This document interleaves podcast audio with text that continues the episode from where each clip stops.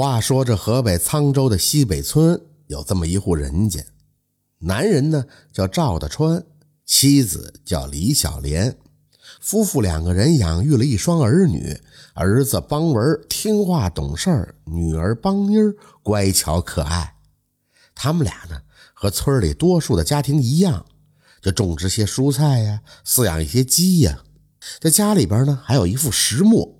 这农忙之外，就磨磨面，贴补些家用。有时候啊，好多人家同时来磨面，他们夫妻二人啊就会忙碌到深夜。这样的日子虽然辛苦，但是一家人天天在一起，夫妻俩倒也算是知足。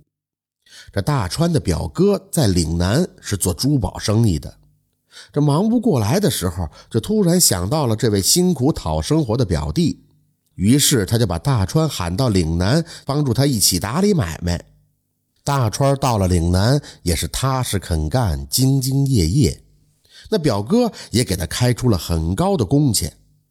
大川就打算啊，攒够一大笔钱就回家乡，风风光光的再建一个院子，然后给儿子张罗个好媳妇儿。不知不觉，大川在岭南一待就待了十多年。因为路途遥远，为了节省盘缠，他也一直就没有回过家乡。他盘算着积攒的钱也差不多了，可以回家重新盖院子的时候，离别的愁绪一下子就涌上了心头。他再也不想在异乡停留了。这十年了，儿子也到了谈婚论嫁娶媳妇的年龄了，而这家中的李小莲呢，也在惦记着该回来却一直没回来的夫君。更是操心呀，不能耽误了邦文的婚事可儿子邦文却不愿意在没有父亲的情况下张罗婚事而在母亲一再的催促下，倔强的邦文竟然决定出逃南下寻父。找不到父亲，绝不成亲。而此时的大川已经装好了搭链，收拾好了行囊，准备从岭南上路了。一路上啊，大川是舍不得住一些大客栈，总是在一些路边的小店将就着过夜。想着离故乡一天天的近了，与亲人见面的日子也就不久远了，大川的警惕心也一天天的放松了起来。意外就在这个时候发生了。一天夜里，大川睡的是极不踏实，噩梦连连。第二天早上一起来，竟然真的找不到了装钱的搭理。晴天霹雳一响，这可是大川十年的心血呀！他也不知道该如何是好了，是叫天天不应，叫地地不灵。回想起家中的妻儿，又想到自己两手空空，这大川也不敢往下想了，恍恍惚惚、跌跌撞撞的就走到了水井边上，看到这暗无天日的将来，说时迟，那时快，没来得及思量，就一头跳了进去。大川投井而亡了，虽在当地百姓间都传开了，但是遥远的沧州，小莲却不知道啊。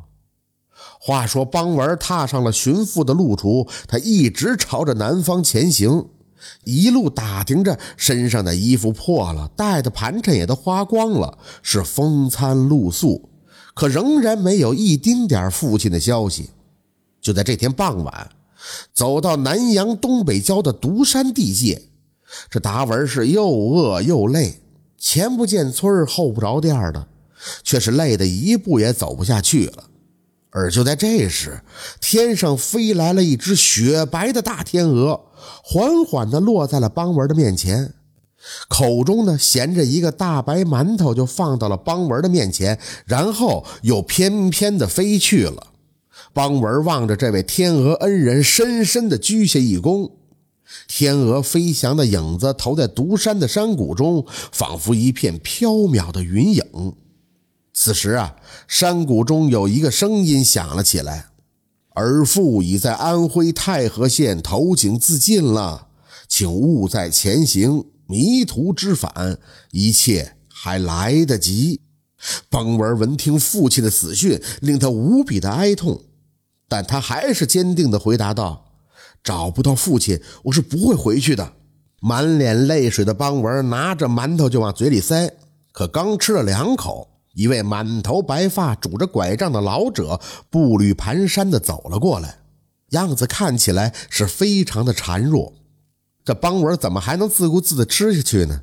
他就把手中的食物啊分了一半给老人，老人也不客气，吃过了之后，这精神顿时就好了很多。他拿起手杖，朝着天鹅消失的方向一挥，那山中竟然显现出一条道来。他慢慢的走了进去，道路两旁啊，点缀着白的、绿的、黄的、紫的、红的和黑的五彩斑斓的各色石头。邦文敲了几块，自言自语的道：“明天我就把这石块拿到集市上，说不定啊，还能换点吃的呢。”第二天。邦文就来到了集市上，拿出了一块石块，就吸引了很多人。这邦文也不知道这些石块的独特之处，他的要价也就不高，所以很快就卖出了几块。第二天，他又到那道里去敲了几块，拿到市面上去卖，很快又被抢购一空。原来啊，他敲下来的石块竟然可以加工成人物、花鸟、挂件等价值连城的玉雕。就这样，邦文是敲了卖，卖了敲，挣了一大笔银子。很快，邦文有珍贵玉石的消息就在南阳城里边传开了。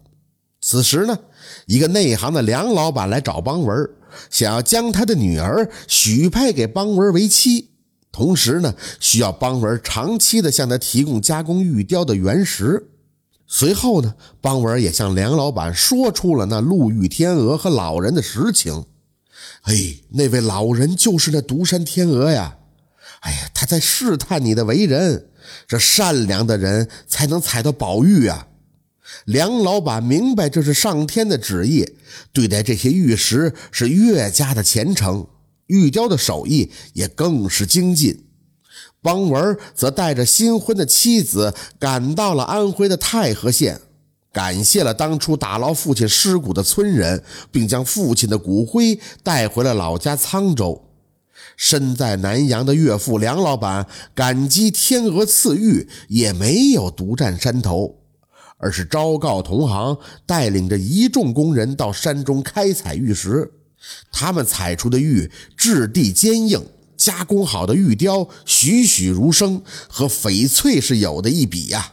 自此，南阳人也开始了大规模的在独山采玉，将这种洁净度和硬度很高的玉石就命名为独山玉。